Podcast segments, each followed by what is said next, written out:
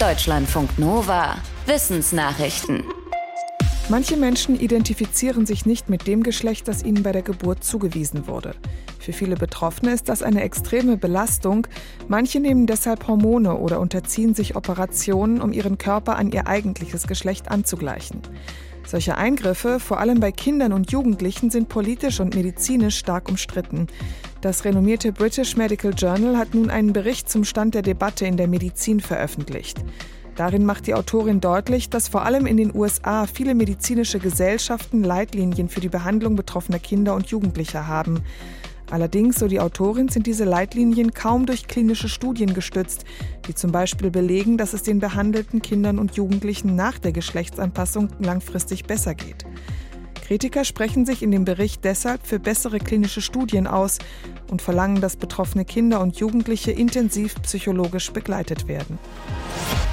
Staub kann im Weltraum zu einem großen Problem werden. Zum Beispiel ist der Mars Rover wegen Weltraumstaub ausgefallen. Deshalb hat jetzt ein Forschungsteam aus den USA eine Technologie entwickelt, die viele Oberflächen im All staubabweisend machen soll, wie Fenster, Solarpaneele und auch Weltraumfahrzeuge. Dafür haben die Forschenden ein neues Oberflächendesign entwickelt. Dabei sind pyramidenartige Strukturen aufgebracht, aber fürs menschliche Auge unsichtbar auf der Nanoebene. Getestet haben die Forschenden ihr Design mit Mondstaub. Von dem bleiben auf glatten Oberflächen 35 Prozent haften, wenn man die Fläche umdreht aber auf der neuen pyramidenartigen Oberfläche blieben nur 2% haften. Denn die Struktur sorgt dafür, dass die Staubpartikel nicht mehr am Material haften können, sondern untereinander zusammenkleben und dann runterfallen. Die Forschenden schlagen ihre Anti-Staub-Technologie auch für die Erde vor, nämlich für Solaranlagen, auf denen Staub die Effizienz reduziert und für staubabweisende Bildschirme. In freier Wildbahn sind etliche Arten von Tieren und Pflanzen ausgestorben und es gibt sie nur noch in Zoos, Aquarien, botanischen Gärten und Saatgutbanken. Diese Kategorie von Lebewesen wird nicht genügend beachtet, denn der Fokus liegt oft auf Arten, die noch in der Wildnis vorkommen. Darauf weist jetzt ein internationales Forschungsteam im Fachmagazin Science hin. Die Forschenden haben eine Bestandsaufnahme gemacht von 84 Tier- und Pflanzenarten, die letztes Jahr auf der roten Liste der Weltnaturschutzunion standen, als in freier Wildbahn ausgestorben.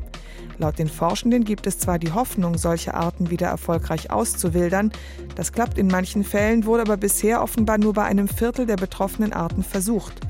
Die Forschenden sagen, solche Auswilderungsversuche sind ziemlich aufwendig und schwierig, sollten aber weiter umgesetzt und gestärkt werden, genau wie der Artenschutz allgemein. Die Menschen im Mittelalter und früher waren kleiner als wir. So haben das wohl die meisten von uns in der Schule gelernt. Aber das stimmt offenbar nicht generell. Zumindest in Mailand in Italien hat sich die durchschnittliche Körpergröße der Menschen in den vergangenen 2000 Jahren möglicherweise nicht verändert. Das schreibt ein italienisches Forschungsteam im Fachmagazin Scientific Reports.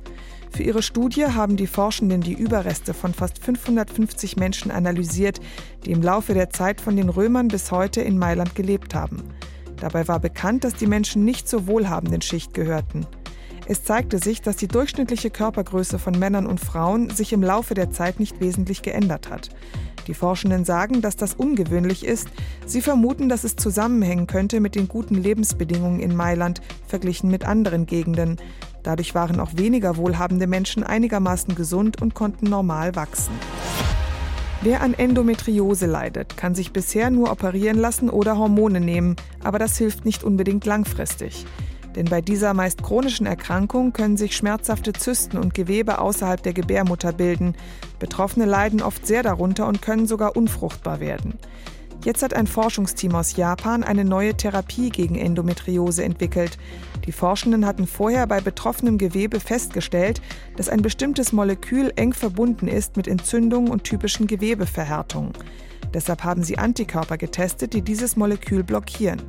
Die Forschenden schreiben, dass sie durch Versuche an Makaken ein Medikament entwickelt haben, das monatlich gegeben wird. Bei den Tieren konnte es die Endometriose-Symptome verringern. Klinische Versuche mit Menschen werden zurzeit durchgeführt. Wenn es um einen herum immer dunkel ist, dann braucht man wohl auch keine Augen mehr. In Höhlen in Israel hat ein Forscherteam sieben Spinnenarten entdeckt, die entweder gerade dabei sind, ihre Sehkraft zu verlieren oder die schon erblindet sind.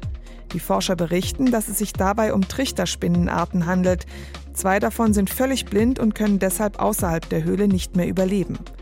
Laut den Forschenden zeigen genetische Untersuchungen, dass all diese Arten auf eine Trichterspinnenart zurückgehen, die vor mehr als fünf Millionen Jahren in der Gegend gelebt hat. Für ihre Nachkommen in den Höhlen war es vorteilhaft, den nicht benötigten Sehsinn aufzugeben, denn Sehen verbraucht viele körperliche Ressourcen, die in der Finsternis verschwenderisch sind. Deutschlandfunk Nova